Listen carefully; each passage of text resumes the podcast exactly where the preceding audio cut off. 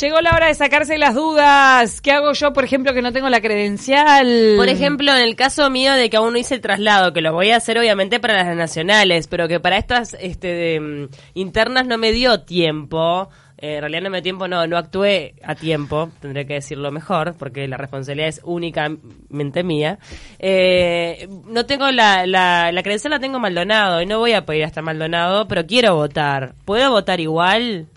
Eso se lo vamos a preguntar al ministro de la Corte Electoral. Nos están llegando también preguntas de la audiencia. Recuerden que es ahora o nunca 092 970 para sacarse las dudas con la Corte Electoral. Pau tiene su duda, yo tengo mi duda y tenemos en vivo ahora en contacto telefónico a Pablo Klappenbach, que es ministro de la Corte Electoral. Gracias, gracias por estos minutos en Taquito. ¿Cómo te va?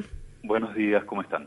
Bueno, con muchas dudas, porque obviamente que el domingo es una jornada este que, que, que, genera dudas sobre todo en cuanto a la documentación, a los circuitos y demás. Para, vamos a arrancar con las, las primeras, las más básicas. Por supuesto. Eh, ¿Perdiste la credencial? ¿Podés ir a votar con la cédula?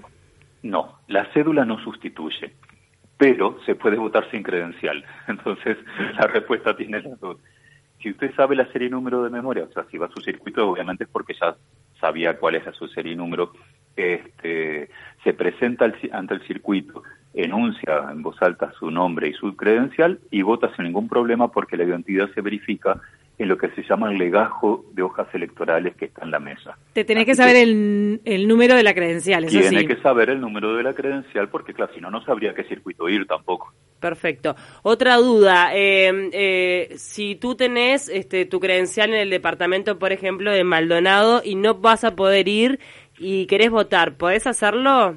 No, solo se puede votar en el mismo circuito que le corresponde a una persona, con excepciones que son los integrantes de las mesas que les toca trabajar en otro circuito distinto al que deberían votar, el custodia de la urna por el mismo motivo, funcionarios electorales que están asistiendo a esas mesas por el mismo motivo y solo en el caso de los circuitos rurales que hay en el interior, que quien vota en un circuito rural puede votar observado en otro circuito rural del mismo departamento.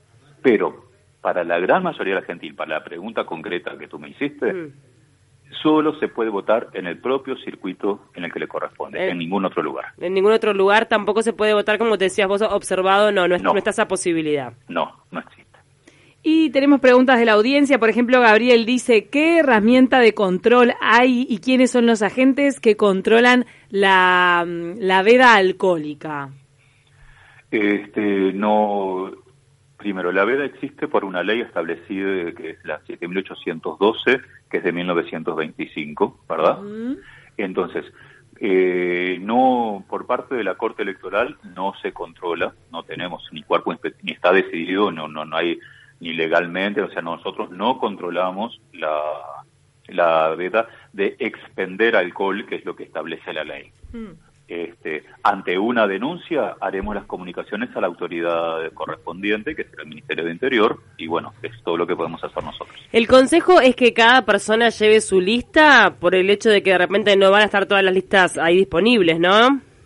Las para que las listas, que el nombre oficial son hojas de votación, pero todos lo conocemos popularmente como listas, estén en el cuarto secreto, es responsabilidad de las agrupaciones de los partidos políticos. De cada delegado. De cada delegado, tanto llevarlas como reponerlas. Entonces, no esto no es del punto de vista institucional, lo digo solo a nivel personal.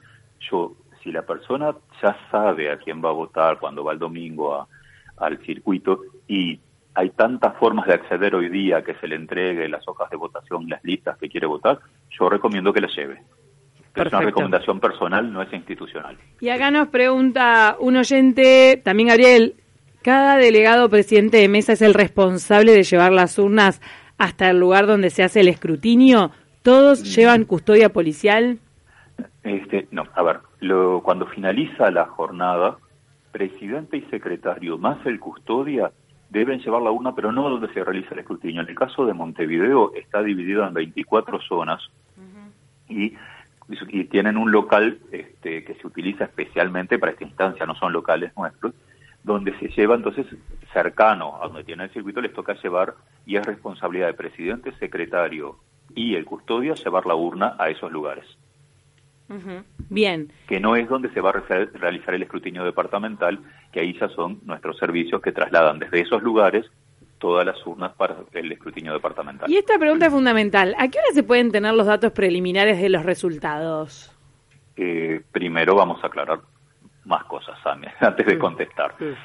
Eh, el, el, sistema de votación y el sistema de escrutinio mm. está previsto en la Ley de Elecciones 7812, que es de 1925. Y así se va a desarrollar el sistema de votación y el escrutinio. A pesar de eso, tenemos autorización legal para usar herramientas informáticas en lo que podemos llamar la administración de la Comisión Receptora de Votos, o sea, de la mesa. Razón por la cual va a haber una tablet en cada mesa que en concreto con el escrutinio va a ser las veces de una planilla de voto a voto. A medida que el contenido del sobre, se va abriendo un sobre y se extrae el contenido, se va registrando el contenido del sobre. Pero ¿qué pasa? Una vez que se terminan de abrir los sobres, y eso la gente no sabía que explicarlo porque es fundamental el trabajo que hacen las tres personas que integran la mesa, que están trabajando desde las 7 de la mañana y recién a las siete y media de la tarde empiezan con esa tarea tan importante. Después participan 15 partidos con listas al órgano deliberativo nacional y órgano deliberativo departamental en cada partido. Y eso quiere decir que hay que hacer 30 escrutinios por mesa. Y por lo tanto lograr 31 actas, un acta general del escrutinio y luego dos actas por partido. Recién cuando se termina esa tarea que tienen que hacer los integrantes de mesa, desde la mesa a través de esa tablet y por una red privada que, que se ha generado especialmente para esta ocasión para la Corte, se van a transmitir los resultados desde las mesas a nuestros servidores. Entonces, lo que yo le puedo contestar es que a medida que una mesa termina el escrutinio, labra las actas y transmite, esos resultados ya están publicados en la página web de la Corte. Bien, ¿Ah? bien. Pero no le voy a decir que a tal hora voy a tener tal porcentaje de, de circuitos en, este, escrutados, porque sería aventurero de mi parte. Claro. Y aparte de eso, no es la función de la Corte. la, función de la Corte es contar votos y dar resultados. No hace ni proyecciones ni da porcentajes. Ahí va. Entonces, por la necesidad de inmediatez, no podemos ceder a las garantías, ¿verdad? Perfecto. Bueno, entonces eh, comprendido. De repente se puede tener, llegar a tener una idea por esto, por este sistema de mm, de escrutinio a través de las tablets se puede llegar a tener una idea, pero claro, no es responsabilidad de la Corte Electoral darnos el resultado a determinada hora. eso va a ser... Bien. Claro, es hacerlo bien, claro. Bueno, muchísimas gracias. No, por favor. Ah, perdón, ¿a partir de qué horas que están abiertos los circuitos? Están de 8 a 19 y 30. De 8 a 19 y 30 horas, entonces la gente puede ir a votar. Recordemos que puede entrar a la página de la Corte Electoral y allí fijarse cuál es el circuito que le corresponde si aún no lo tiene claro. Un que con serie y número este, les dice dónde está el circuito donde tenés que votar. No lo dejen para último momento, no llegue ni 29. 19 y 28, llegando corriendo. No. no. Pablo Klappenbach, ministro de la Corte Electoral, le agradecemos muchísimo estos minutos en De Por favor, a las órdenes.